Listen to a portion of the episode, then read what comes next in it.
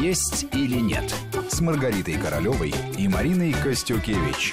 И мы продолжаем. У микрофона Марина Костюкевич. Вместе со мной в студии врач-диетолог, кандидат медицинских наук Маргарита Королева. А в гостях у нас сегодня историк русской и советской кухни, автор кулинарных книг Павел Сюткин.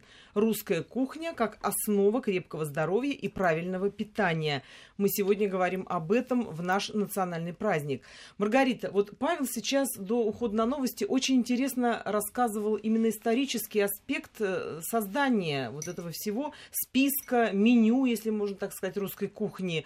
Вот что бы ты могла сказать по поводу именно здоровья этих блюд? С одной стороны, они вроде бы на здоровых продуктах основаны, эти блюда. Они вроде бы, что называется, все от сахи. Вот взяли, вырыли, поели э, и так далее. Но, тем не менее, все будут всегда говорить о том, что русская кухня высококалорийная. Вот если ты, например, э, с человеком работаешь над его фигурой, ты говоришь ему, что вот откажитесь от блюд, там, которые присущи русской кухне, может быть, не, не называя это впрямую, от картошки, от хлеба, от каких-то круп, от масла. Вот и тогда чем ты могла бы предложить заменить? Может быть, какие-то есть э, вещи и в русской кухне, ну вот мне в голову приходит там, может быть, репка какая-то, ну, репка замечательный продукт, на Тоже самом деле. русский. Даже в свое время спасла эта репка э, людей от э, рахита, потому что содержит достаточное количество кальция в сочетании с магнием, э, богатый по минеральному составу продукт, абсолютно неоправданно забытый, вытесненный э, в свое время властями благодаря вот этой вот карто картофелю, который вот надо обязательно было как-то распространить по всем губерниям. Э, поэтому есть действительно забытые блюда, очень полезные, и мы можем и сейчас использовать их в своем, в своем рационе. Ведь здоровая кухня, она предполагает разнообразие. Да, русская кухня обеспечивает разнообразие. А уж выбор личное дело каждого, исходя из э, того, что человек хочет получить. Э, поддержать, сохранить здоровье, либо вот просто объесться. И русская кухня позволит сделать то и другое. Все зависит от наших запросов. А, поэтому в русской кухне есть то самое разнообразие, о котором я всегда говорю. И э, завтрак можно сделать из тех же крупных изделий или молочки, такой мало жирный, и э, на обед приготовить либо э, супницу на всю семью, там, из овощных, скажем, каких-то составляющих, суп-пюре, суп-крем, или просто щи, борщи с добавлением там или грибов, или бобовых. Это будет хороший полезный обед. А позже можно съесть рыбу и птицу с овощными гарнирами. То есть от традиции человек не отходит и в то же время да, соблюдает... есть как раз региональные продукты, сезонные очень хорошо кушать продукты, э, не заимствовать совсем из европейской кухни смежной. Кстати, на Руси действительно, вот как раз Павел говорил о том, что запекали. Э, запечь не значит пожарить. Длительное приготовление, да, много погибало в составе продукта, но э, сохранялось то, что поддерживало работу желудочно-кишечного тракта, но никак не претило ему, то есть не было агрессивно действующим компонентом на пищеварительную систему, поэтому слаженно работали все системы. Конечно, избыток жира, э, который требовался, допустим, работягам, которые в поле весь день, хочется уж там после такой паузы рабочие наесться, набивали себе животы, э, ну, а вынуждены опять шли в поле. А, ну, матушки приносили в своих узелках э, питание непосредственно и в поле, и люди берегли свое здоровье, потому что знали, только от их работоспособности зависит э, возможность прокормить семью.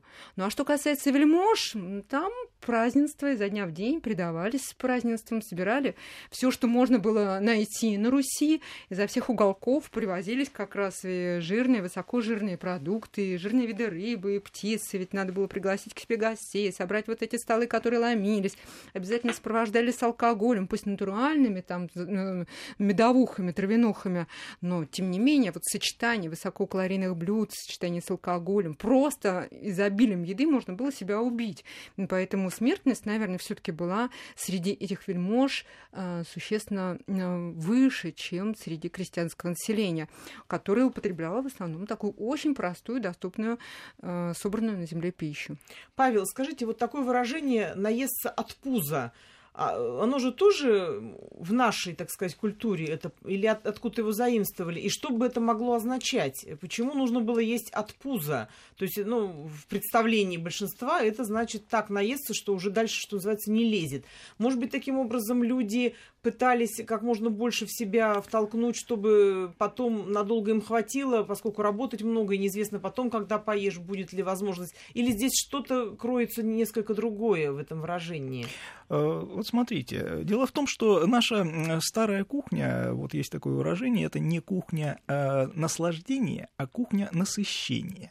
Вот поэтому оттуда все идет, что э, главная функция э, вот, э, трапезы да, для большинства населения в средние века это все-таки действительно наесться, это вот преодолеть то чувство голода, которое порой было весьма часто, часто сопровождало, так сказать, нашу жизнь. То есть дать себе необходимое количество энергии, чтобы конечно, продолжать работать. Конечно. При этом нужно сказать, что вот смотрите, даже люди, занимавшиеся тяжелым физическим трудом, даже вот Э, в XIX веке, вот, огородники или там э, вот те, кто там рыли, там копали, там э, вот какие-то там же под железную дорогу и все.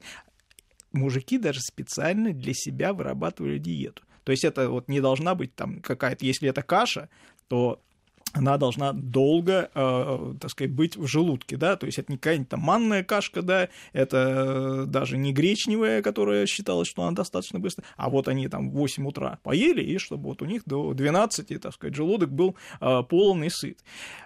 Это, конечно, какая-то определенная э, мудрость э, вековая, да, которая вырабатывалась. Обращу ваше внимание еще на одну э, такую черту, вот, собственно, Маргарита о ней уже э, начинала говорить. Это действительно а, масса локальных местных продуктов того, что выращивается. Вот когда мы говорим в голове, там, себя прокручиваем русская кухня, это вот там лебеди, там, блины и так далее.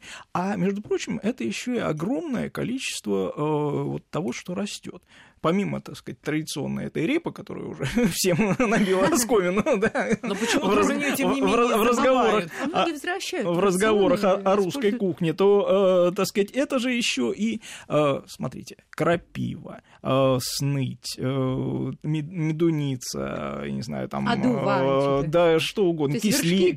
кислица, солодковый корень. Э, огромное количество вот этих там трав, которые дикоросов, которые, так сказать, тоже были. И вот этот, на самом деле, стол, э, ну, такой э, растительный, он э, ведь огромную роль э, играл э, в питании. Вот э, давайте просто сейчас вопрос на засыпку. Да. да, вот какие летние, ну, летние, раз обычно, так сказать, трава растет, да, какие мы летние супы знаем сегодня с квасом? Только окрошку. Ну, Маргарита, наверное, больше да, знает. Я Маргарита, я думаю, знает больше. Да. да, я думаю, что огромное количество на основе кваса можно сделать ну, так там вот, зеленых, холодных да, супов. Да. Вот. Так вот, э, просто давайте пройдемся, так сказать, по списку, да. А, то есть, ну да, понятно, окрошка. Это знают все сегодня. Классика жанра, да. Да, да, классика жанра. Но помимо этого была, э, например, тюря которое сегодня это мы представляем себе, как что раз... это молочко с белым хлебушком да, да, детям, да, да, как, да, а на самом деле редька, да, на основе редьки. То, туда можно да. огурцы, редька, так сказать, заливали квасом, да, добавляли еще масло, ну растительного масла имеется в а виду, а конопля, коноплян, да, Зелень. собственно говоря, аналог прямой. А, это щучина такой суп, э, холод, холодный суп, да, ну, вопреки, вопреки названию, там не обязательно должна была быть щука, а, то есть могла быть судак, там, ну, какая-то вот такая речная рыба. Она отваривалась в бульоне, бульон застывал, ну, как холодец просто, а дальше резался просто на кубики, клался в тарелку, а, добавлялась там, ну, какая-то зелень, да, там все что угодно можно было покрошить, и лучок, петрушка там, вот, и заливалась квасом. Ничего себе! И все вот это, естественно, постепенно бульон таял, да, но тем не менее он добавлял а, холода, да, то есть холодное блюдо.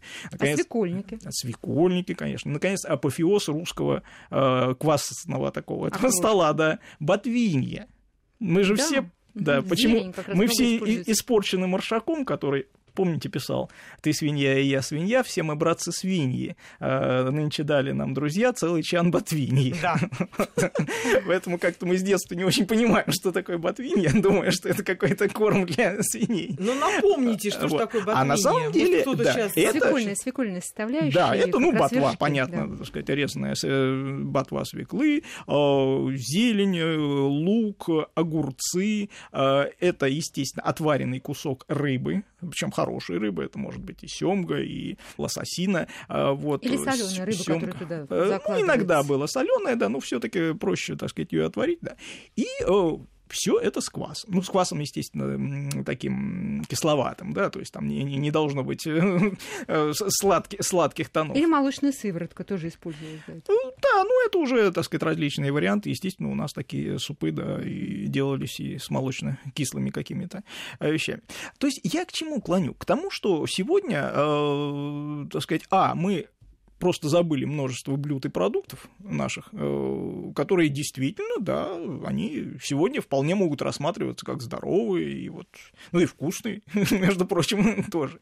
Но другое дело, конечно, не надо абсолютизировать э, вот ту старую, так сказать, старинную кухню, потому что, извините, средний возраст э, того средневекового нашего э, человека там 30-35 лет. Ну и медицина. Там совсем Да, я понимаю, ну что там, так сказать, много факторов, да, но кухня как бы тоже была не, не последним, и образ питания, так сказать, не, не последним. Но, с другой стороны, качество продуктов было, конечно, на порядок Сейчас выше. продукты совсем другие, блюда совсем другие. Вот вы правы, даже что, мясо что даже да. э, читая старые книги, пытаясь воспроизвести эти рецепты, э, понимаешь, что все изменилось, все мерки. Даже сахар стал слаще, там, я не знаю, соль, солонее, мука, э, так сказать, гораздо Пушистее. более размолотая, естественно, ну, сейчас до там нескольких там микрон. А То есть. Все, все нужно, так сказать, воспринимать совершенно по-другому. Продолжим наш разговор после того, как мы ненадолго прервемся. «Есть или нет» с Маргаритой Королевой и Мариной Костюкевич.